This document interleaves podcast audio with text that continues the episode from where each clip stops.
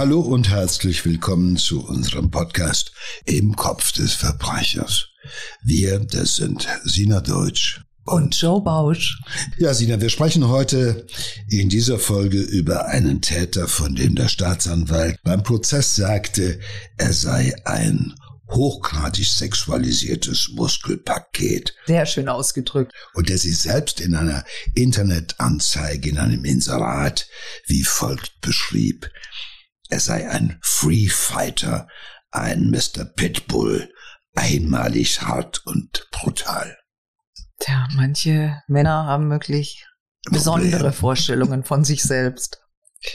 Ja. Gut, ähm, der Fall ist der Fall Julia Kürer. Ähm, ein junges Mädchen, die in der Schule ist. Es ist der 27. Juni 2006. Sie ist sehr guter Laune. Am Nachmittag hat sie sich mit Freundinnen im Schwimmbad verabredet. Vor zwei Tagen hat sie sich von ihrem Freund getrennt. Es ist eine Jugendliebe. Ähm, das Leben scheint einfach aufregend und voller Möglichkeiten. Nach der Schule steigt sie in den Bus. Um 13.33 Uhr steigt sie im Ort Pulkau, ist ihr Wohnort, am Hauptplatz aus. Und hier verliert sich ihre Spur exakt um 13.44 Uhr. Es beginnt natürlich eine Suchaktion. Ähm, Julia wollte schon öfter mal ausreißen, ohne Erfolg. Allerdings hat sie bis auf ihr Handy und ihren Schulsachen gar nichts dabei, sagen die Eltern. Also die Mutter erzählt, nicht mal den Fahrausweis für den Bus hat sie dabei, der ist noch in ihrem Zimmer oben. Ähm, Geld hat sie auch keins äh, mitgehabt. Sie hat es auch eher immer ausgegeben als gespart. Äh, man denkt natürlich gleich über das Schlimmstmögliche. Ähm, ihre Freunde wollen daran nicht glauben. Sie glauben, dass Julia weggelaufen ist. Ähm, sie machen Filme auf YouTube, sie fordern sie auf, nach Hause zu kommen, sie verteilen äh, Fotos und hängen Plakate auf, die sie selber geschrieben haben. Julias Vater hat einen konkreteren Verdacht, den er allerdings nur wenigen erzählt. Unweit des Elternhauses, äh, sichtbar von Julias Fenster, läuft eine kleine Bibliothek. Ihr Betreiber, ein gewisser Michael K., ist erst vor einem Jahr nach Pulkau gekommen. Das Geschäftslokal fungiert auch so ein bisschen als Jugendtreff. Es wird ge gerne gekifft. Angeblich soll Michael K. Pornos laufen lassen. Der 50-jährige vorbestrafte Mann aus Wien pflegt engen Kontakt zu den Jugendlichen im Dorf und wird da von vielen auch deswegen misstrauisch beäugt. Und besonders merkwürdig ist, dass nur zwei Monate nach Julius Verschwinden er die Videothek aufgibt und er hatte auch ein Grundstück im Nachbarort Dietmannsdorf und auch da lässt er sich nicht mehr blicken. Der Mann äh, wird vernommen. Ähm, die Ermittler konzentrieren sich allerdings zuerst auf den Freundeskreis, vor allem auf Julius Ex-Freund. Der soll auch Zugang zu Drogen haben und hier auch an Jüngere verteilen. Das war eine falsche Spur. Er hat ein Alibi. Also dieser Fall zieht sich über Jahre. Anfang 2010 wird speziell für den Fall Julia Kürer das Cold Case Management gegründet, eine Unterabteilung des österreichischen Bundeskriminalamts, das scheinbar unlösbare Fälle mit Hilfe moderner Technik neu aufrollen soll. Und die Beamten ver veröffentlichen dann auch so ein Foto, das kennt man ja, das kann man ja heutzutage ganz gut machen, wie Julia denn jetzt inzwischen aussehen könnte, weil es ist ja ein Vermisstenfall. bleibt es aber nicht mehr lange, weil die Kyrers sehr, sehr neugierige Nachbarn haben. Und diese Nachbarn ähm, haben also dieses Grundstück von, von Michael K. schon länger mal im Blick, aber es passiert nichts, es wird nicht durchsucht. Und ähm, am 30. Juni 2011, also fast genau auf den Jahrestag von Julias Verschwinden, da siegt die Neubehörde Nachbarn. Und der Nachbar und ein Freund dringen also tatsächlich in das Nachbargrundstück ein und äh, durchsuchen den Keller. Und äh, dieses, dieses Grundstück gehört diesem ehemaligen Videothekenbesitzer. Der lebt schon lange bei seiner Lebensgefährtin in Wien. Die Videothek ist ja auch geschlossen. Aber dieses Haus da, das hat er nach wie vor nicht verkauft. Und da drin ist ein alter Keller, ein modriger, einsturzgefährdeter, am Ende eines langen Ganges. Und hier finden die beiden Männer um 18.32 Uhr im Schein ihrer Taschenlampen tatsächlich die Überreste eines menschlichen Skeletts. Und der eine Nachbar sagt, ich, als ich es gesehen habe, war mir sofort klar, es ist Julia, das war ein Mensch, das ist, äh, es ist sie und äh, es wird tatsächlich, wird sich herausstellen, dass er die sterblichen Überreste der verschwundenen Julia Kyra gefunden hat. Und neben dem Skelett befinden sich Julias angebranntes Wörterbuch, ihre Kette und Teile einer blauen Decke. Ja, man könnte schließen, dass die Leiche in dieser Decke eingewickelt oder in dieser Decke dorthin gebracht wurde.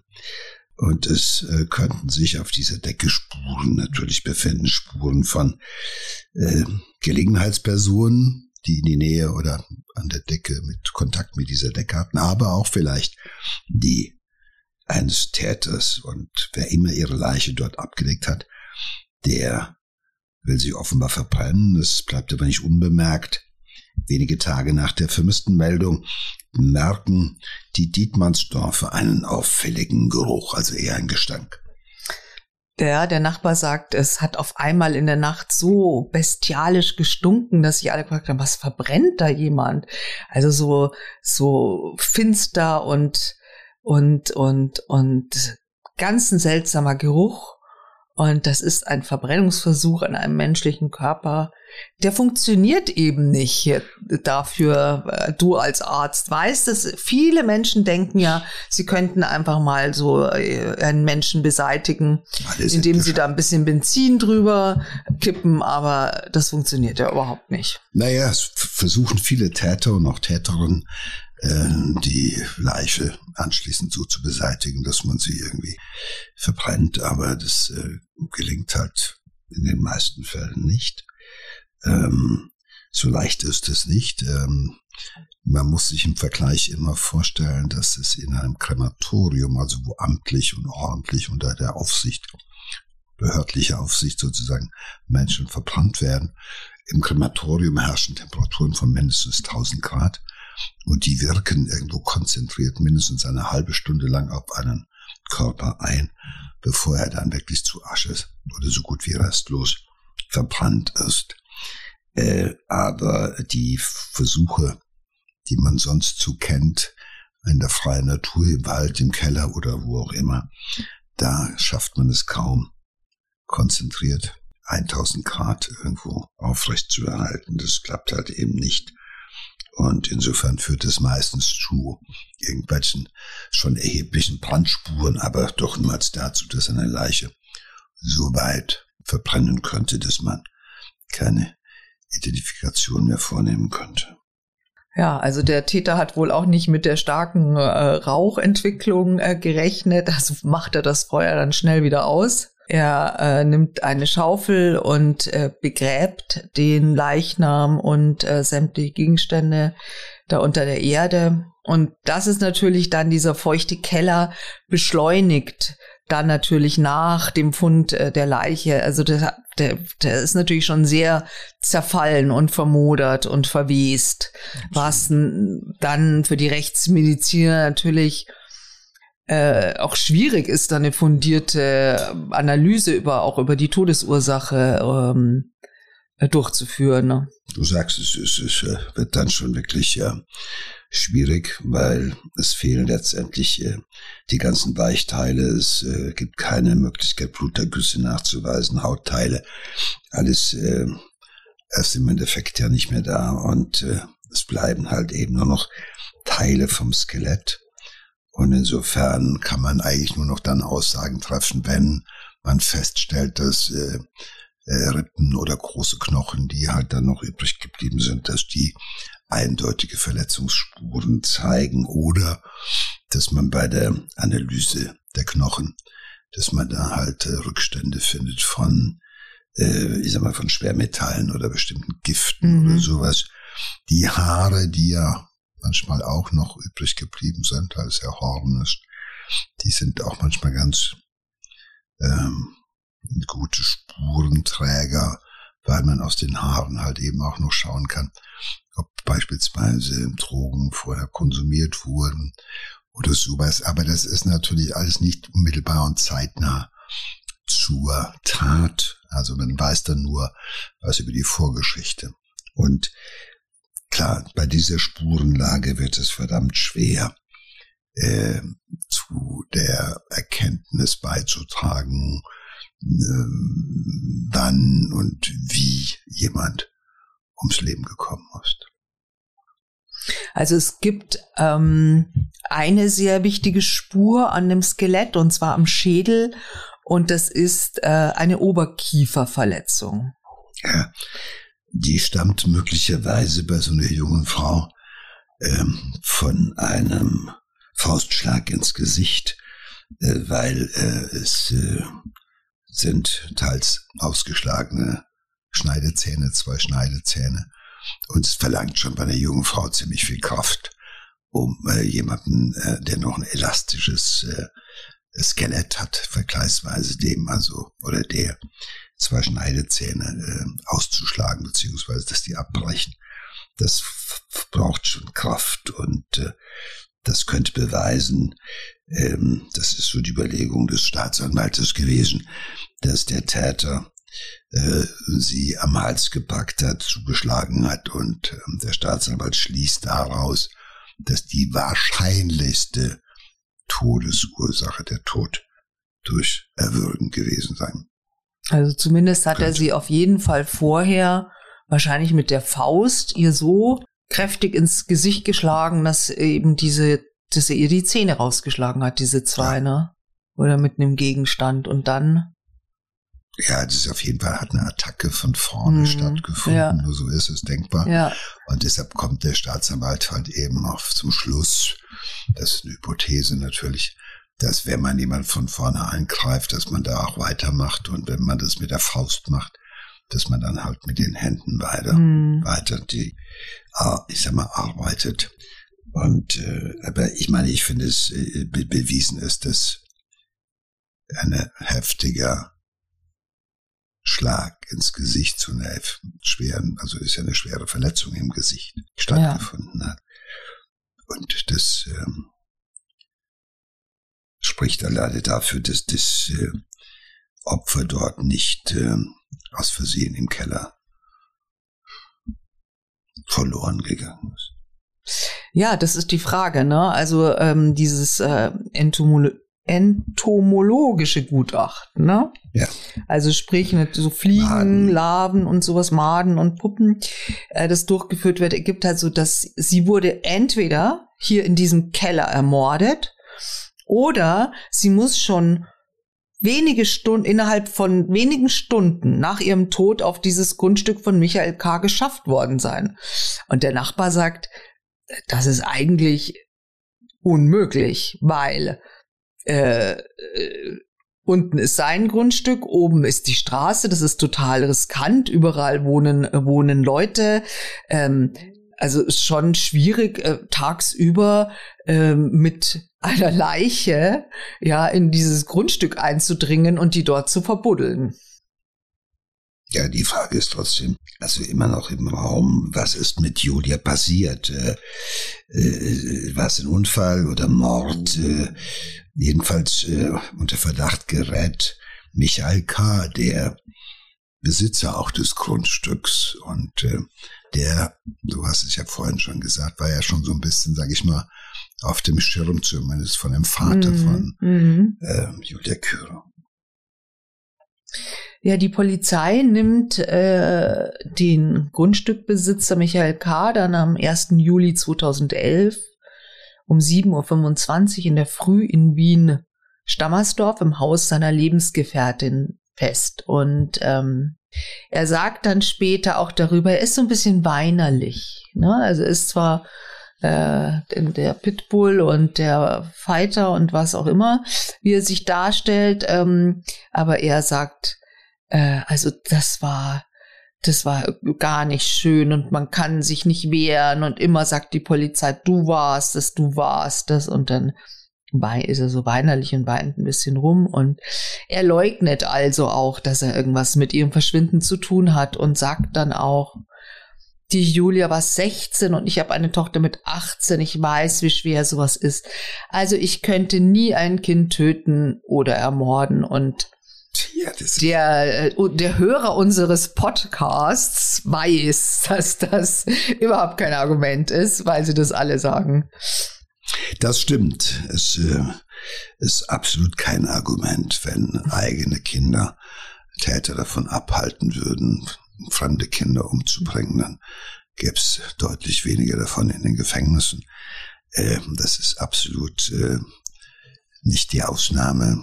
Ganz im Gegenteil, es gibt Täter, die äh, tagsüber äh, zärtliche Ehemänner, liebevolle Familienväter sind und am Abend oder spät in der Nacht seriell zum Morden sich auf den Weg machen und dann wieder zurückkehren und dann wieder unauffällig weiterleben. Also das ist leider kein Ausschlusskriterium und das ist, äh, macht den Menschen auch nicht glaubwürdiger. Ja, also äh, man kann ihm nichts beweisen. Er wird äh, äh, 48 Stunden lang verhört im Landeskriminalamt St. Pölten und dann wird er aus Mangel an Beweisen freigelassen. Inzwischen hat aber eine Frau im österreichischen Fernsehen, die eine Reportage zu diesem Fall gesehen und traut ihren Augen nicht, weil sie erkennt in Michael K., diesen Verdächtigen, den Mann, in den sie vor 30 Jahren verliebt war und der beinahe ihr Leben zerstörte. Und er, sie beschreibt ihn so ein bisschen auch so ein bisschen so Stalker-mäßig, also er war ganz nah dran an ihr, hat sehr gerne kontrolliert, auch nachspioniert, wenn sie nicht bei ihm war. Äh, äh, sie musste dauernd an ihm hängen und, und auch ihr Freundeskreis, äh, das war ihr ihm ein Dorn im Auge. Also ganz typische Kontroll- ähm, und dann auch äh, sie also er sagt ihr, er arbeitet bei der Polizei und er verlässt täglich die Wohnung in Uniform. Er grüßt Polizeikollegen auf der Straße. Er hat in der Schublade eine Dienstpistole und dann fliegt der Schwindel auf. Mhm. Der ist nämlich gar kein Polizist, der ist ein falscher Polizist und hat aber als falscher Polizist Strafmandate einkassiert also kassiert, das Geld sich auszahlen lassen. Und der wird dann von echten äh, Polizisten festgenommen. Sie will sich daraufhin natürlich auch trennen. Äh, nicht nur, dass er sie angelogen hat, äh, sondern sie fühlt sich eben auch von ihm kontrolliert und er will aber natürlich diese Trennung verhindern mit allen Mitteln. Er lockt sie in die Wohnung äh, mit einem Trick und dann zeigt er sein wahres Gesicht. Also Eva H. erzählt, er hat eben mit der Waffe äh, herumgefuchtelt. Er, äh, wo, sie wusste überhaupt nicht, was, was er von mir will, von ihr will. Er hat dann immer gesagt, er schwankt, ob er sie erschießen soll oder ob er mich am Leben lassen soll. Wenn ich, aber nur wenn ich beteuere, dass ich ihn nicht verlasse. Und äh, sie hat sich äh, sehr, sehr gefürchtet. Er hat ihr auch ein Kissen vor den, den die Pistole gehalten äh, vor und vor ihr vor ihr Gesicht und also und sie sagt dann, du, ich muss noch zur Uni morgen, es ist schon morgengrauen, ich muss noch ein bisschen schlafen und so. Und dann lässt er sie gehen. Also sie kann diesem Albtraum entkommen. Sie 30 Jahre hört und sieht sie nichts mehr von ihrem Peiniger, bis sie Michael K. als Hauptverdächtigen im Fall Julia Kürer wieder sieht. Und da wird uns dieser Täter natürlich nach dieser Erzählung auch nochmal unsympathischer, würde ich mal sagen, ne? Ja, ja, das ist, äh, ich meine, alles, was wir jetzt schon wissen, macht den nicht gerade zu einem Sympathieträger. Offenbar jemand äh, mit einer ausgeprägten äh, Selbstwertstörung, äh, auch jemand, der äh, Kontrollfreak ist, also Hinweise auch auf doch auch, ähm, sag ich mal, narzisstische äh, Störung im Sinne von äh, ähm, äh, auch nicht akzeptieren können, wenn man ihm sagt, ich will dich verlassen oder sowas, dann eben auch, er will mehr sein, als er ist. Also diese Geschichte, dass er sich eine Uniform anlegt und morgens in Uniform das Haus verlässt, ja, und dann mhm. auch noch als falscher Polizist Strafzettel ausstellt. Also das macht er, das gibt so viel Kohle, kommt nicht dabei rum, aber ich meine, dass er sich da einfach in dieser Art und Weise so, hey, kommt her, ich habe was zu sagen, schaut her, ich bin ein Polizist, ich bin äh, ein Amtsträger, ich habe Verfügungsgewalt, ich trage eine Waffe und so weiter. Also das ist ja doch irgendwie äh, crazy, wäre vorsichtig ausgedrückt. Also die Art und Weise auch, wie er sie, ähm, also seine erste Freundin, äh, unter Druck setzt oder vielmehr auch erpresst, mit vorgehaltener Waffe zu sagen, also sag, dass du mich nicht verlässt. Wie viel ist, wie viel ist um. so etwas wert, so ja, ein erpresstes, ein erpresstes also der, Versprechen wert? Da bleibt man gerne. Ich meine, wenn Natürlich. man sowas abends gesagt hat, dann fühlt man sich zeitlebens verpflichtet. Das ist mehr wert als eine Hochzeit. Mhm. Ja, mit vorgehaltener Waffe. Ja wirst du halt einfach äh, ja, ich bleibe bei dir. Ich verlasse dich nicht. Das ist so eine, das ist so eine, das ist so ein bisschen auch, äh, ich weiß, das ist so, das hat eine gewisse Albernheit. Ja, das ist also auch dämlich naiv, aber das zeigt natürlich auch was äh, von seiner Persönlichkeit. Mhm. Ja, dieses äh, äh, äh, lebend verlässt du mich nicht. Mhm. Ja, man verlässt mich nicht wenn ich das nicht will oder sowas.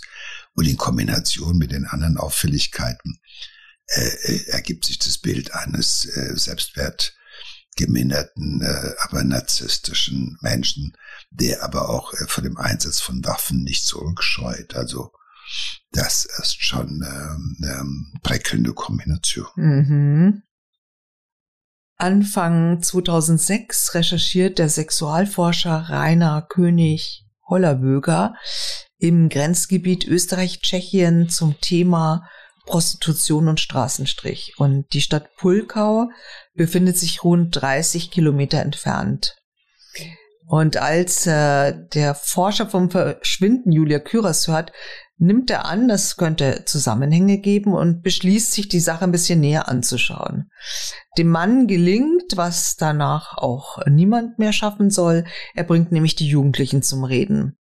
Unter anderem auch Julias besten Freund und ihren Ex-Freund. Äh, und ähm, er erzählt dann, ähm, dass sie, also der Ex-Freund, der natürlich auch mal unter Verdacht stand, oder immer mal wieder als Ex-Freund, ähm, da sagt er, da hat er einen, einen, einen sehr, sehr äh, sensiblen Menschen äh, erlebt. Und er hat, äh, auch, auch Julias Eltern haben ihm vertraut, also sogar mehr vielleicht als den Polizisten und Journalisten, weil sie ihm Julias Tagebuch übergeben und hoffen, er möge da so ein bisschen zwischen den Zeilen lesen. Und dieser Sexualforscher wird damit zum einzigen Kenner eigentlich von Julias innersten Seelenleben. Und er sagt, dass sie eigentlich ein lebensfroher Mensch war, aber äh, einsam war, dass sie in dieser kritischen Phase äh, ist, die jeder Mensch in der Jugend da ähm, äh, durchläuft, da Einsamkeiten, Abgründe, ne? In, also sie hat schon gesagt, auch ich brauche Hilfe. Sie hat über Selbstmord gesprochen. Es ist ja sehr pubertär, würde ich sagen. Ne? Das ist auch ganz typisch in dem Alter. Sie will weglaufen und da fragt man sich nochmal, gibt es Zusammenhänge mit ihrem Verschwinden, aber dadurch, dass die Leiche auch gefunden ist, ne, ähm, äh, äh, sonst hätte man wahrscheinlich vielleicht schon gedacht, sie hätte, sie wäre weggelaufen. Ne? Das ist ja immer so die Frage bei verschwundenen Menschen, war es freiwillig und natürlich können äh, gerade junge Mädchen auch äh, noch etwas weiter länger überleben als Verschwundene, bevor sie in meistens in falsche Kreise geraten. Der große Vorteil ist, dass wenn junge Mädchen oder junge Menschen im Kindes- und Jugendalter, wenn die äh, so verschwinden wie sie, äh, wird halt eben von Amts wegen auch ermittelt. Beim Erwachsenen sagt man, okay, der kann hingehen, wohin er will. Mhm. Da wird nicht zwangsläufig irgendwo jedes Mal eine Ermittlung angestoßen, aber so war es halt bei ihr schon und es ist auch ganz gut so. Jedenfalls erfahrt, erfährt, erfahren wir so auf diese Art und Weise, dass äh, Julia halt eben auch große Probleme hatte. Das ist ja so ein bisschen auch was Depressives, äh, was in dem Alter auch schon mal auftauchen kann. Äh, Mischung, äh, ich nehme das Leben, ich hau ab, äh, ich will das hier alles nicht mehr. Man erfährt natürlich auch, dass Julia äh, kontinuierlich mit Drogen versorgt wird. Und, und da frage ich mich aber auch, was sagt es denn über Michael K. aus? Also er hat, äh, er hat schart so Jugendliche um sich, ne, in seiner Videothek. Da wird dann gekifft. Es gibt aber auch durchaus härtere Drogen. Also er hat wohl in den DVD-Hüllen, ähm, ich glaube Crystal Meth, äh, ver aufbewahrt und das auch so verkauft, also auch nicht ohne. Und ähm, ja, was ist das für ein für, für einen Kreis, den dieser weitaus ältere Mann da um, um sich schart. Naja Gott, offenbar ist es so, dass er äh, äh, Menschen in seiner Altersklasse äh, äh, nicht beeindrucken kann oder dass die Besseres und anderes zu tun haben, als tagsüber in dieser Videothek rumzuhängen. Ja. Äh, natürlich ist so eine Videothek äh, auch eher der Tummelplatz für jüngere Menschen äh, er fühlt sich ja jünger und äh, macht auch ein bisschen also auf auch äh, Forever Young, äh, ähm, so dass die ihn ja auch teilweise nicht so richtig ernst nehmen und äh, sich manchmal über ihn lustig machen, dass der so halt immer noch diesen Kontakt sucht aber offenbar, und äh, das ist ja die Erklärung, da kann er reüssieren. Da gibt's vielleicht noch ein paar, die er beeindrucken kann oder er glaubt, dass er die beeindrucken kann. Ja, ich meine, dass die auch nur darum hängen, weil er da, dass die Videothek hat, das ist ja wieder Jugendtreff im Dorf, dass es da halt Drogen gibt und dass der sie da, äh, sage ich mal, lässt. Ähm, äh, das äh, schnallt er ja erstmal nicht. Also er ist einfach, äh, äh, weil er kommt sich ja noch als Exot vor, als was ganz Besonderes. Ja, er ist natürlich, klar, ich meine, Jugendliche sind von äh, vielen Sachen schnell mal beeindruckt und er ist halt so ein, er ist halt tätowiert, ja, er ist aus Wien, er erzählt natürlich mal großspurig abenteuerliche Geschichten und äh, das beeindruckt die Jugendlichen da schon ein bisschen, ne? Also ich meine, es ist halt auch, wir reden hier von einem kleinen Ort auf dem Land und da ist er der große Mann aus der großen Stadt, dem, der was, der alles schon Tolles erlebt hat. Das ist, da wird er natürlich schon eher zu so einer Bezugsperson. Ja, er gilt als der Mann aus der, äh, der aus der Ferne kommt, der Mann nicht aus den Bergen, sondern der Mann aus der Stadt, der Mann, der irgendwo an den Sehnsuchtsorten äh, der Jugendlichen, wo sie sich, wo sie gerne leben würden, wo sie gerne wären oder sowas, halt eben äh, angeblich gelebt hat und der halt sie mit seinen Geschichten aus seinem Leben äh, beeindruckt. Also Erwachsene kann er damit nicht mehr beeindrucken, aber da hat er zumindest eine kleine Gemeinde, äh, wie so Jünger, ein bisschen, mhm. die eben halt lauschen mhm. und irgendwie eben zuhören und da kann er sich groß und gut fühlen. Der Freund erzählt, und auch das sagen auch alle anderen, dass auch Julia, sagen wir mal bei deiner, um deine Worte mhm. so benutzen, bei dieser kleinen Gemeinde dabei war. Er selbst äh, streitet es ab. Er sagt, ich habe sie ein paar Mal auf der Straße gesehen beim Einkaufen und wenn ich Hallo gesagt habe, hat sie mir nicht mal geantwortet. Also gar nichts. Also deshalb, äh, das stimmt nicht. Ich habe weder mit ihr mal eine SMS geschrieben oder hab einen Kaffee getrunken. Da, da war nie irgendwas. Ähm, Julias Freund äh, erzählt äh, äh, aber ganz was anderes. Also sagt, natürlich ist das jetzt nicht so ein Niveau gewesen wie mit mir als besten Freund, aber er wusste wohl auch äh, von ihren Problemen. Und dann äh, kann man sich halt schon vorstellen, da sitzt du zu Hause, ne, die Eltern arbeiten, keiner hat Zeit, äh, was mache ich? Ich meine, zur Mama gehe ich eh nicht mit solchen, mit Problemen, ja, und dann gehe ich halt zu dem Michi. Das ist halt, das ist halt auch in diesem Alter so, ne? Ja, vor allem, wenn man sich von den anderen Erwachsenen dann nicht ernst genommen fühlt und der Michi hat halt Verständnis. Mhm. Ja, der Michi ist äh, nicht der Freund, der auch was will, sondern Michi ist äh, einer, der dir zuhört, also wie so ein, in Anführungszeichen, äh, väterlicher Freund, aber das ist wahrscheinlich nicht das, was er sein wollte oder möchte. Ja, man weiß nicht, wie gut er sie wirklich kannte und ob er, dieser 50-jährige äh, äh, Mann, die die Sehnsüchte diesen, dieses jungen Mädchens durchschaut hat und vielleicht auch ein bisschen für sich ausgenutzt hat. Das sind, könnte man annehmen, weiß man aber nicht. Das sind Spekulationen. Ähm, belegt ist, dass Julia von ihrem eigenen Gefühlschaos überfordert ist und dass sie unbedingt äh, zu einem Psychologen gehen will, zu einem Therapeuten. Ähm, ihr bester Freund äh, bietet ihr auch an, sie zu begleiten. Sie willigt ein und sie macht dann einen Termin am Freitag, dem 30. Juni aus.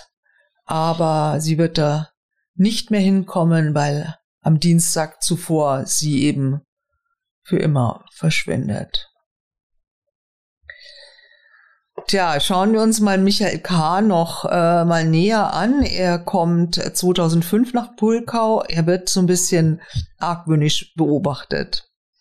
Also ich glaube, in Österreich ist es ja auch so, dass die Wiener und der Rest von Österreich sich etwas argwöhnisch beobachten und er wird halt irgendwie so als Wiener Stritzi halt so bezeichnet und ähm, er soll so ziemlich kumpelhaft sein, allerdings auch zu Mädchen ähm, aggressiv. Und äh, Julia ist wohl immer wieder in seine Videothek äh, gegangen. Ähm, er hat ihr dort nicht nur eben äh, Drogen geliefert, er hatte schon ein ausgeprägtes Interesse an ihr, sagen mehrere Zeugen und mehrere Zeugen ähm, sagen, sprechen aber auch von sehr sexistischem Verhalten gegenüber Frauen.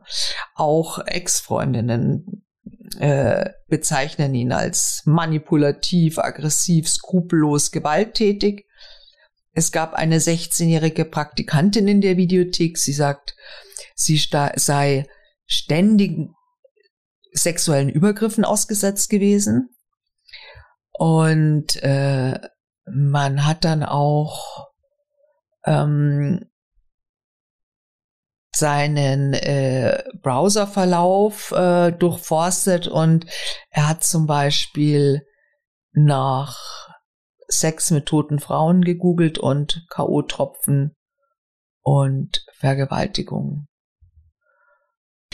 Das beweist noch nichts, aber es äh, weist in die richtige Richtung, glaube ich. Wir haben es ja mit einem äh, Täter oder mit einem Menschen zu tun, der ähm, um halt eben bei den Jugendlichen auch anzukommen, irgendwo nicht nur ein Imponiergehabe an den Tag legt, der Wrestler oder wie auch immer, äh, so auf seine, Art und Weise. Es hat ja ein bisschen was Zuhälterhaftes und sondern auch äh, nicht davor zurückschreckt, halt eben das äh, mit dabei zu haben, was vielleicht auch äh, zielführend sein kann, nämlich Drogen.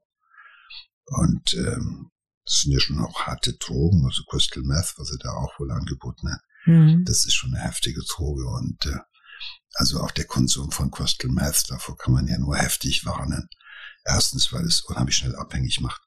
Und das zweite ist, weil es nach dem Absetzen davon führt es zu schwersten, allerschwersten Depressionen, die so gut wie nicht zu behandeln sind. Wir kennen kein einziges Medikament, was in der Lage wäre, die Folgen von, die Folgen der Depression aufgrund von Crystal Meth Konsum zu behandeln. Und es dauert dann so viele Monate, wenn nicht sogar Jahre, bis die Neuronenbahnen im Gehirn, die durch Crystal Meth zerstört wurden, bis die sich wieder erholen können. Und das ist das Fatale, weil diese Menschen können die Depressionen, die durch den Konsum von Crystal Meth ausgelöst werden, halt eben so gut wie nicht aushalten. Und du kannst ihnen auch kein Medikament geben, was das sozusagen kompensieren könnte. Und das ist das Fatale und das Böse. Weil Crystal Meth ist nichts Besonderes. Es ist im Endeffekt Ammoniak und Phosphor. Das billigstes Zeug, was im Gehirn aber furchtbare Verwüstung. Fürchterlich, ja. Furchtbare Verwüstung. Also diese Depressionen und dieses Gefühl von ihr, ich brauche Hilfe, ich kann nicht mehr. Die sind natürlich ambivalent, sie werden manchmal ausgelöst durch so eine pubertäre Entwicklung. Aber wenn in dieser Zeit jemand an das Crystal Meth herankommt oder das wird dir dann auch noch äh, angeboten und du konsumierst es, ist das, kommst du vom Regen in die Traufe im wahrsten Sinne des Wortes. Das macht es nicht besser, nur vorübergehend für wenige Stunden, sondern es macht es noch viel, viel schlimmer.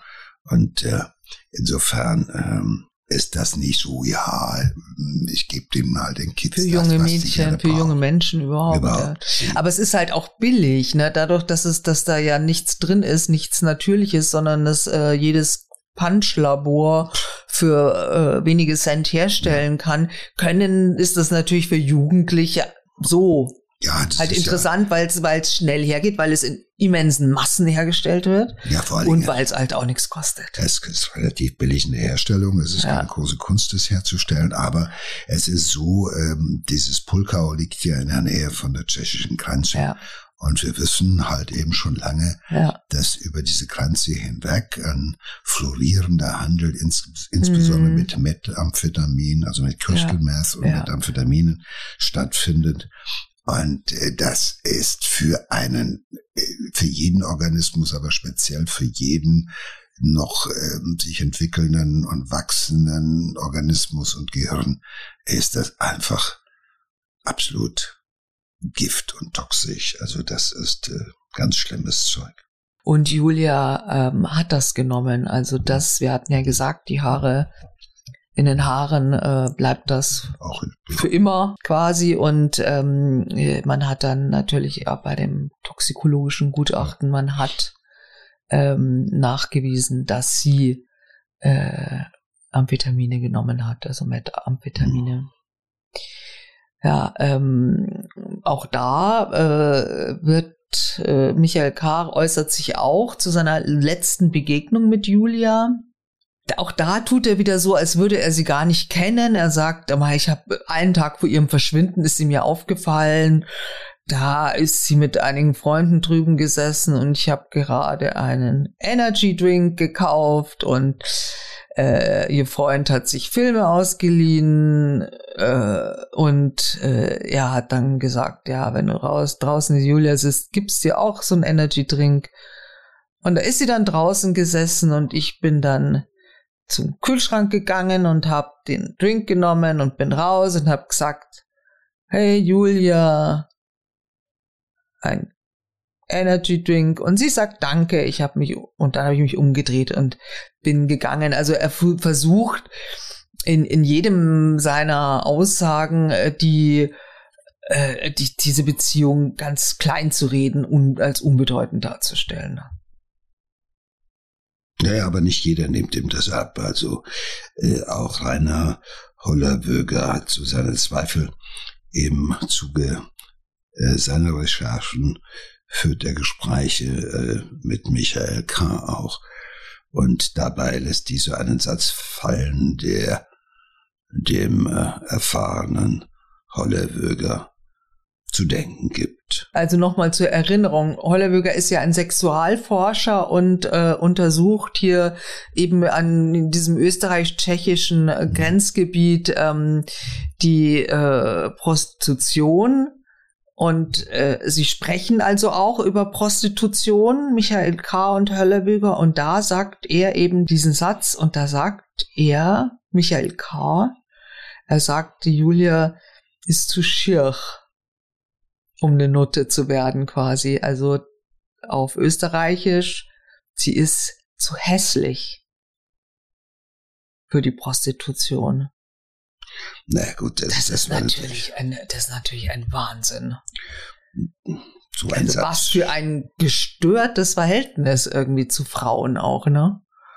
Naja, äh, so, sag mal, so wie der Typ gebaut ist und gestrickt ist, ist das jetzt äh, kein äh, großes Wunder, äh, dass der sich abfällig über Frauen äußert. Also äh, er hat eine gestörte Sexualität. Äh, er kann mit Frauen, selbst mit jungen Frauen, ähm, nicht in irgendeiner Weise, sage ich mal, mit Augen, mit Frauen nicht auf Augenhöhe verkehren, mit jungen Frauen ähm, die nehmen ihn nicht ernst, die, die sagen zwar, hey, du bläst dich auf, aber das ist, da ist er nicht das Objekt der Begierde, ja, die bleiben irgendwo bei Gleichaltrigen, da kommt er nicht an und da tut er sich so ein bisschen, ich sag ja, so ein bisschen so ein ludenhaftes äh, Zuhälterbenehmen, die ist halt zu hässlich, um sie einen Strich zu schicken oder sowas Mhm. so als kenne er sich damit aus oder sowas. Ja, so, äh, äh, äh, nee, also das ist jetzt, er macht euch keine Gedanken, also die ist nicht etwa abgehauen und jetzt in Tschechien irgendwo auf dem Strich gelandet, sondern äh, auch dafür war die nicht zu gebrauchen. Und das ist natürlich so etwas, wo halt ähm, dieser Sexualforscher sagt, also die Art und Weise, wie er so despektierlich, abschätzig Ja, und abwertend von dem Opfer redet, das ist natürlich ein Alarmzeichen. Und, äh, und äh, naja, Ja, also es ist, äh, äh, es kommt immer mehr Seltsames über über diesen Mann raus. Also es ist wohl auch so, dass ähm, eine Frau aus Osteuropa mal kurzzeitig bei ihm gewohnt hat, äh, bei ihm eingezogen ist. Ich meine, in so einem kleinen Ort, da weiß man natürlich alles, was der andere macht. Und äh, da sieht man also sie raus und reingehen. Und ähm, nach zwei Wochen war sie allerdings äh, wieder, wa- wieder weg. Ja, und wurde nie mehr gesehen. Und ähm, er sagt, ja, die hat mich ausgenutzt, die hat geglaubt, ich habe Geschäft und Geld und äh, äh, als als das nicht so war, dann ist sie bei Nacht und Nebel wieder abgehauen, aber andere Leute äh, wissen zu erzählen, dass Michael K. sie wie eine Leibeigene gefangen gehalten haben soll und mit ihr Pornos drehen wollte. Auch das reine Spekulation von Bewohnern, aber durchaus, würde ich sagen, im Rahmen des Möglichen. Ne? ja, ich meine, äh, er hat immer seine ähm, Wahrheit. Ja, also Mhm. äh, äh, ich glaube, ähm, ich meine, die Menschen um ihn herum äh, erfinden ja nichts. Das ist immer so ein bisschen, das sind natürlich Spekulationen, aber äh, sie kratzen alle so ein bisschen natürlich an der Wahrheit beziehungsweise an den Erfahrungen, die diese Menschen mit ihm machen, so wie er sich aufführt und so weiter. Natürlich äh, beweisen kann man nicht, aber äh, ähm, äh, Fakt ist, es ist ja ein ist ja eine gescheiterte Existenz. Der Laden läuft nicht. Äh, Er versucht mit äh, Drogen äh, und mit irgendwelchen Geschichten versucht er irgendwie ähm, über die also das sein Einkommen zu generieren oder sowas. Und ähm, das ist auch teilweise bei ihm schon augenfällig, dass er halt immer auch eine Erklärung weiß. Den Laden musste er aufgeben, weil das war, diese Frau wollte mein Geld, das hat da hat sie gemerkt, ich habe nichts, dann ist sie wieder gegangen. Das ist natürlich dann seine Wahrheit. Und das sind Typen durch die Bank, die wirklich davon überzeugt sind, dass das, was sie sagen, dass ihre Wahrnehmung auch der Wahrheit entspricht. Und dann ist man manchmal fassungslos, wenn man die hört, wie sie das alles sich so zurechtbiegen, dass sie möglichst gut dabei rumkommen. Also es ist immer eine Wahrheit, bei der sie selber besser dastehen, Mhm. als es ist. Also es, ja, also Wahrnehmung und Wahrheit, damit haben die so ihre Probleme. Fakt ist natürlich, dass vier Wochen nachdem Julia verschwunden ist, schließt er die Videothek. Und ähm, paar Monate später zieht er dann auch von Dietmannsdorf zu seiner Mutter nach Amstetten. die Frage ist, ist das ein Zufall? Nur vier Wochen nach Julius Verschwinden. Er sagt, nee, nee, nee, das hat mit der Julia gar nichts zu tun, dass ich die Videothek äh, geschlossen habe. Ich habe es äh, wegen einem, aus einem ganz anderen Grund gemacht. Nämlich, weil die mir, die haben mir den Strom abgestellt. Ich konnte nämlich nicht zahlen. Und dann äh, gab es kein Licht mehr und die Miete konnte ich auch nicht zahlen. Und ich meine, was macht man dann in der Videothek ohne Strom? Also er war ganz arm. Aber die Frage, die sich dann die Anwohner auch stellen, naja, wenn er so arm ist, dass er nicht mehr den Strom bezahlen kann, warum behält er das Grundstück dann? Das leere daneben, wenn er überhaupt nicht dort wohnt. Also er hätte das ja verkaufen können, äh, dann hätte er Geld für Miete und, und Strom gehabt. Ne? Also es ist schon, wie du, wie du gerade gesagt hast, also er hat schon immer irgendwie äh, was, eine eigene Wahrheit, warum naja, etwas so jetzt ist. Erstmal ne? zu Mama.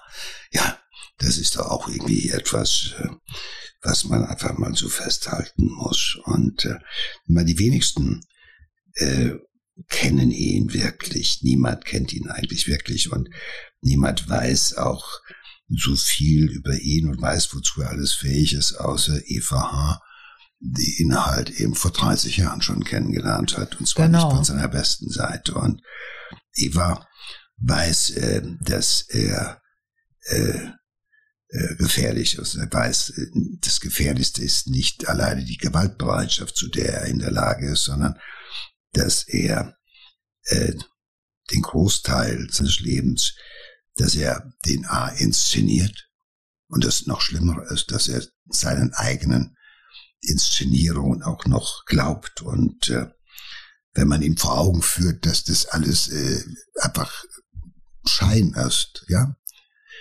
äh, dann wird er sauer. Dann äh, ist er ganz schlecht gelaunt, dann ähm, mhm. wird er aggressiv wenn man ihm sagt, pass mal auf, das bist du nicht. Und sie hat es ja festgestellt, als sie ihm gesagt hat, wie, äh, du warst Polizist und das, da war er stinkig, dass sie eben nicht geglaubt hat anschließend. Da war es aber schon bewiesen. Und dass er Wrestler gewesen ist, was er auch nie gewesen ist, als das rauskam, dass äh, äh man darf ihm nicht sagen, du bist ein Lügner, du lügst. Mhm. Und das ist aber ein Typ, der lebt ja in einer Pseudologia Fantastica, mhm. so wie wir das nennen. Das sind Menschen, die inszenieren sich. Und das Schlimme ist, sie glauben das alles. Deshalb sind sie manchmal so wahnsinnig überzeugend, ja, selbst weil sie ihren eigenen Lügengespinsten glauben. Ja. Das muss er erstmal schaffen. Und wenn einer kommt und sagt, hör auf, hallo, Du siehst doch, ich sieht doch jeder, dass das nicht stimmt. Dann gibt es eine neue Erklärung dafür, die beweisen soll, dass es stimmt. Und das Schlimme ist, sie glauben das selber. Und wenn jemand sagt, pass mal auf, ich weiß es, ich kenne dich, ich lebe mit dir zusammen, dann äh, wird das meistens, manchmal führt das zu wirren Gewalt, zu wirren Gewaltaktion. Ja, also ich, es, es ist schon Zeitpunkt, wo seine Selbstinszenierung bröckelt. Ich meine, Videothek läuft schlecht. Ähm, wenige Jahre später wird es überhaupt keine Videos mehr geben, aber wir wollen es nicht vorwegnehmen. Und er, auch seine Geschichten nimmt ihn keiner mehr ab und, und er macht sich ja auch immer jünger und da wird schon über ihn gelacht. Und die Frage stellt sich natürlich schon, ob äh, Julia das Opfer äh, dessen gewesen ist, seiner ähm, wie soll ich sagen, das Opfer dessen, was er sich einbildet zu sein. Du meinst, dass er, dass Julia vielleicht durch irgendeine Bemerkung ihn so provoziert hat, von wegen, hey, lass mal stecken, also was bist du?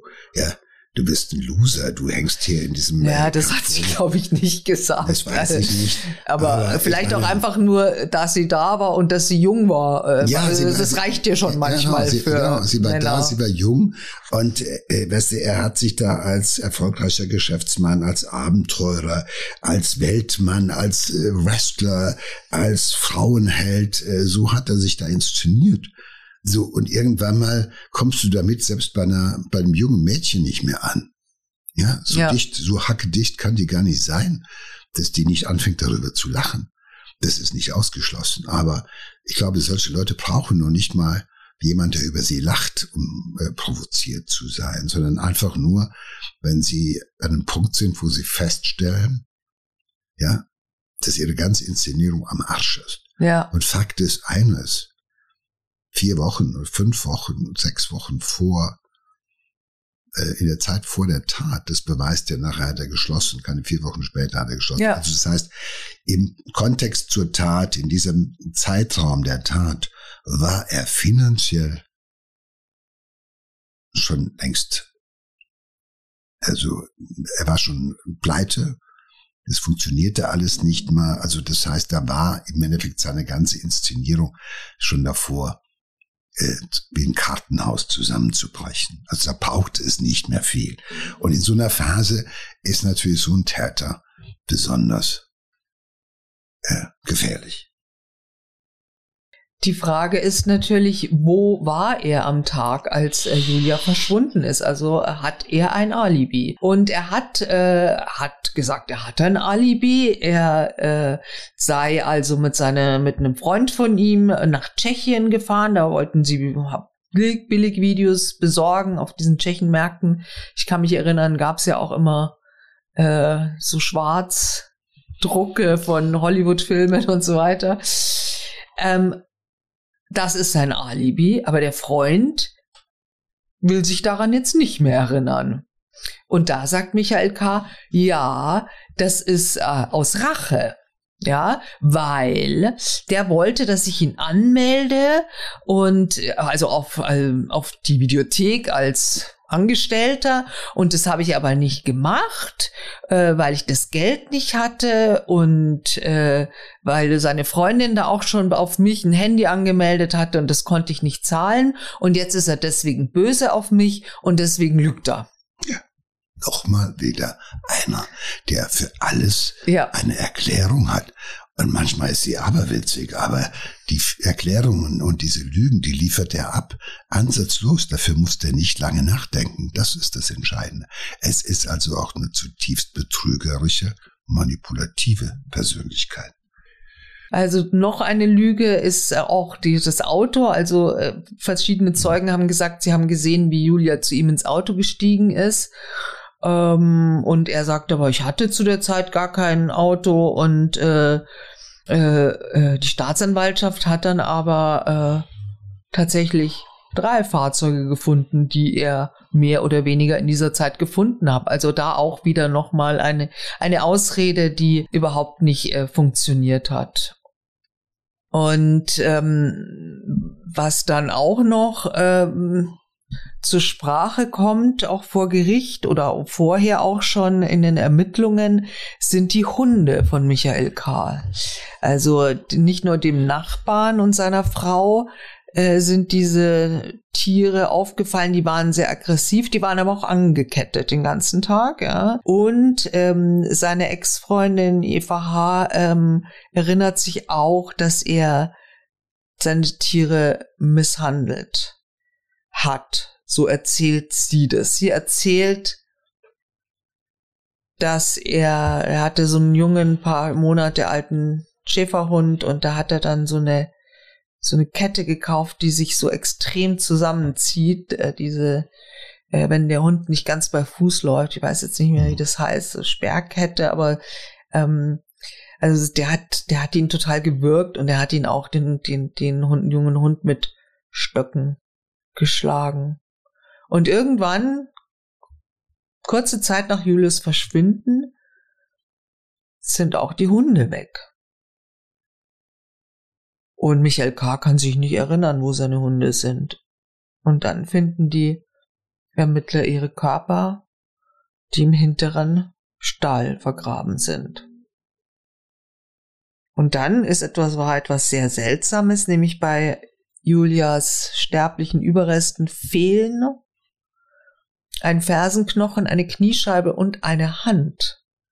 Und man hat keine Ahnung wieso. Gut, der naheliegendste Gedanke wäre ja jetzt, äh, ähm, dass möglicherweise die äh, angeketteten, vernachlässigten Hunde sich äh, an der Leiche zu schaffen gemacht hätten. Also ich ist ja bei Leichen, die im Wald oder irgendwo in der freien Natur abgelegt werden, ist ja der Wildfraß eine ganz häufige Form der äh, die wir feststellen, ja, dass eine nee, Leiche versterben. Na gut, wenn Hunde einfach äh, so vernachlässigt werden, gequält werden, gequälte Kreaturen, die nichts zu fressen kriegen und nichts zu trinken kriegen, da ist es schon denkbar, dass die ähm, sich irgendwie äh, eine Leiche zu schaffen gemacht haben, aber üblicherweise wird ein Hund ähm, das nicht tun und äh, oder Teile davon wegschleppen oder sonst was. Das ist auch nicht seine Art und normalerweise sind sie so subordiniert, dass sie nicht auf Menschen losgehen. Aber wir haben es hier ja mit dem leblosen Körper zu tun, möglicherweise mit dem Körper, der auch ähm, nicht ganz so tief in die Erde eingebuddelt worden ist. Mhm. Und äh, natürlich kennen wir das bei Hunden, dass sie graben, dass sie nach allem graben, was irgendwie nach verborgenem alten Knochen oder sonst was riecht. Das gehört ja nun mal mit dazu. Vielleicht das hat er auch Angst, dass sie sie komplett ausgraben, wenn die schon die Hand gefunden ich haben und dann dachten mal. sie, dann bringe ich sie lieber um, bevor die mir noch weiß ich nicht, so eine Hand durchs Dorf schleppen und ja, äh, es sind meine Hunde, dann bin ich ja, ja sofort absolut. überführt. Genau, das ist naheliegend. Also erstens, äh, das ist ein naheliegender Gedanke, den du da äußerst. Das zweite ist natürlich, es passt doch zu ihm, dass er sich äh, von Dingen, die ihm irgendwie nicht passen oder äh, die eben äh, für die man Verantwortung übernehmen müsste oder sonst was, das ist ja alles ist Sache, die kann er nicht, dass er sich kurzerhand davon äh, entledigt und äh, äh, also ein Tierfreund ist er auch nicht, das man nebenbei. Nein, wer seinen Hund äh, so quält, ist sicher kein Tierfreund. Ja, es gibt einen sehr aufwendigen Indizienprozess und äh, Michael K. wird im September 2013 von einem geschworenen Gericht mit sieben zu eins Stimmen des Mordes schuldig gesprochen. Er wird zu lebenslanger Haft verurteilt. Das äh, Oberlandesgericht in Wien setzt die Strafe später auf 20 Jahre herab. Und wenn man sich jetzt mal anschaut, welche Indizien zu diesem Schuldspruch geführt haben, ne, ähm, das ist schon überwältigend. Also erstmal ähm, sieht es so aus, also die Rekonstruktion der Tat ist, sie sei ihrem Mörder unmittelbar nach dem Verlassen des Schulbusses auf dem Heimweg begegnet. Ähm, hier ähm, ist es so, dass die Videothek des Angeklagten also zwischen der Bushaltestelle am Hauptplatz und dem Wohnhaus liegt, also ähm, liegt direkt auf dem Weg und auch sein Handy war zu diesem Zeitpunkt da eingeloggt. Also anders als er angegeben hat, war er nicht in Tschechien, um billig äh, Videos zu kaufen. Und anders als er angegeben hat, war nicht der böse Zeuge, der das hätte bestätigen können, sein Alibi so böse, sondern der hat einfach die Wahrheit gesagt. Das war naheliegend und äh, Vielleicht hat er sein Handy auch zu Hause vergessen.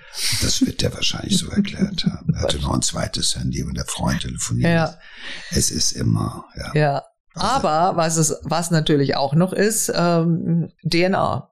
Und es hat die DNA von Michael K. hat sich auf äh, der blauen Decke befunden, äh, in die die Leiche eingewickelt war. Und äh, diese Decke muss auch in seiner äh, ähm, in seinem Besitz gewesen sein, weil man Spuren davon in der Wiener Wohnung ähm, äh, äh, gefunden hat. Also die Decke gehörte ihm und seine DNA ist drauf und die Leiche ist eingewickelt.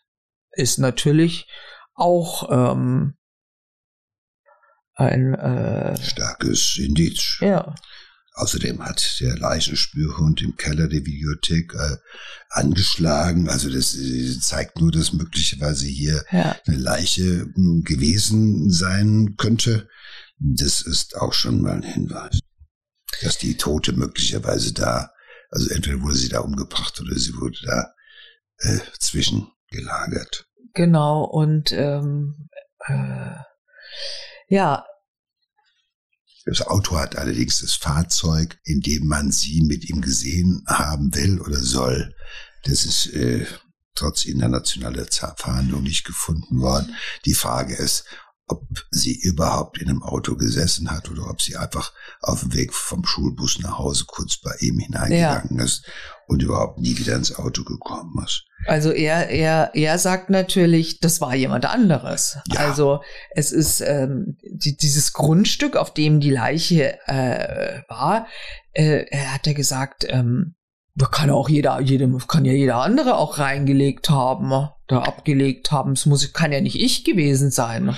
Na gut, der Staatsanwalt hat das entsprechend äh, kommentiert. Er hat gesagt, das ist äh, aufgrund der besonderen Umstände und wenn man sich das Grundstück anschaut und so weiter und so fort, ist diese Geschichte ziemlich lebensfremd. Also, dass jemand sie umbringt und dann dorthin geht, dort das Grundstück einbricht, die Keller geht und das äh, Opfer dort vergräbt. Das ist lebensfremd, das ist ziemlich abwegig.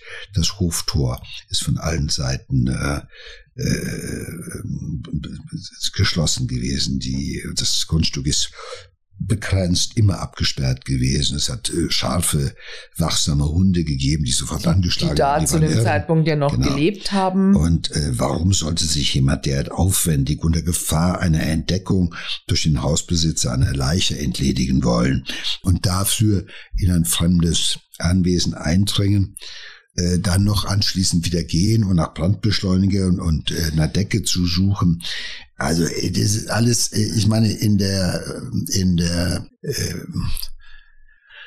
Welt von Michael K. in seinem Lügengebilde ist alles äh, naheliegend und glaubwürdig, dass das gegeben haben könnte. Aber es widerspricht natürlich äh, jed jedweder Lebenserfahrung.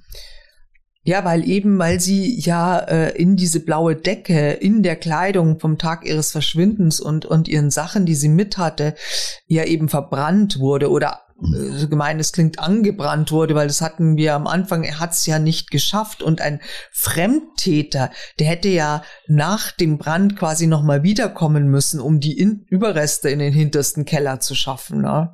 Und auch die Theorie, dass es vielleicht zwei Leute gab, äh, ist, ist für den Staatsanwalt, äh, so hat er gesagt, auch auszuschließen, weil K. ist garantiert kein Märtyrer, der einen anderen Täter decken würde.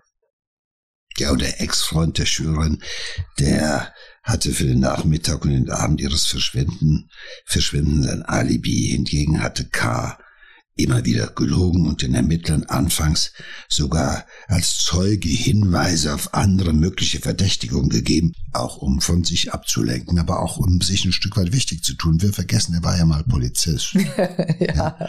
Also das sind wirklich, das sind Wahnsinnige. Die sind sogar in dem Moment, wo sie selber als Täter in Betracht kommen, sind die so dreist und inszenieren sich dann sozusagen. Also mhm. Kollegen, ich will euch mal, ich war mal Kollege, mm. kommen Sie mal. So um sowas, so wichtig Touriges. Und das ist, äh, das verfängt sogar manchmal am Anfang. Aber äh, da in diesem Fall hat das nicht geklappt. Und äh, er hat versucht, diese Situation natürlich zu kontrollieren. Und man muss sagen, er hat es ja fünf Jahre lang in gewisser Weise geschafft. Er hat es so lange geschafft, bis dann diese Nachbarn irgendwann, die neugierigen Nachbarn, gesagt haben, okay, äh, wir gehen mal aufs Grundstück und wir betreten mal diesen verbarrikadierten Kellerraum und gucken mal nach. Das ist ja auch ein Witz, dass mal sozusagen vor der Nase von allen lag. Ja, weil man nicht drauf kommt, dass Nachbarn so äh, naja, auf der anderen Seite. Deiner, ich meine, gut, das war jetzt ein Grundstück, ja nur kein Haus, sie brechen nicht ein, aber trotzdem. Naja, auf der anderen Seite, das hm. Haus gehörte einem Verdächtigen, ja. der vernommen worden ist. Aber offenbar äh, kam keiner auf die Idee zu sagen, also man hat in der Videothek mit dem Leichenspürhund gearbeitet. Warum hat man nicht in einem seiner Anwesen geschaut? Und da fällt mir ein, das ist mal, wir haben ja über einen Fall mal gesprochen von Dutroux, da waren sogar teilweise die Fahnder auf dem Grundstück und haben teilweise nicht mitbekommen, dass dort zwei Mädchen irgendwo äh, vor dem Hungertod standen. Also warum man, wenn man jemanden verdächtigt, nicht alle seine Grundstücke mhm. oder auch sein Haus äh, mal unter die Lupe nimmt, das will ich an dieser Stelle mal erwähnt haben, weil wir es jetzt hier mhm. auffällt. Ich weiß nicht, ob das jemals passiert ist und dann nichts war oder so, keine Ahnung. Auf jeden Fall war es das dann auch damit. Also er, er bleibt äh, schuldig. Ähm, kommen wir zum Ende. Ähm, er wurde, habe ich ja vorher schon gesagt, er wurde äh, schuldig gesprochen. Es gab dann 2019 nochmal einen Versuch eines Strafverteidigers, ein Wiederaufnahme äh, Verfahren ähm, zu machen, aber äh, das wurde schließlich und endlich abgelehnt und der Fall wird nicht wieder neu aufgerollt. Nee, er wird damit nicht zufrieden sein. Er wird viele Geschichten erzählen, wer alles gegen ihn war und warum er unschuldig im Knast gelandet ist. Ja, aber vielleicht ich bin gibt mir es, ganz sicher, dass er gibt das es der Familie und, und, und Julia etwas Frieden schlussendlich. Ne? Man sagt man ja auch immer Re Rechtsfrieden heißt es, oder? Das am Ende, das ist ja, es ist irgendwie immer den, sein.